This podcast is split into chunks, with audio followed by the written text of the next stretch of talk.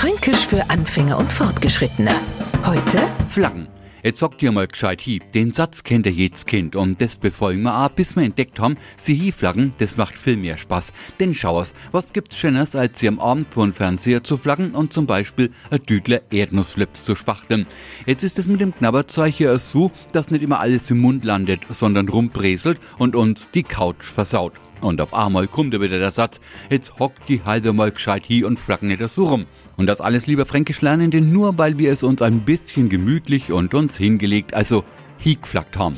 Fränkisch für Anfänger und Fortgeschrittene. Täglich auf Radio F. Und alle Folgen als Podcast auf podu.de.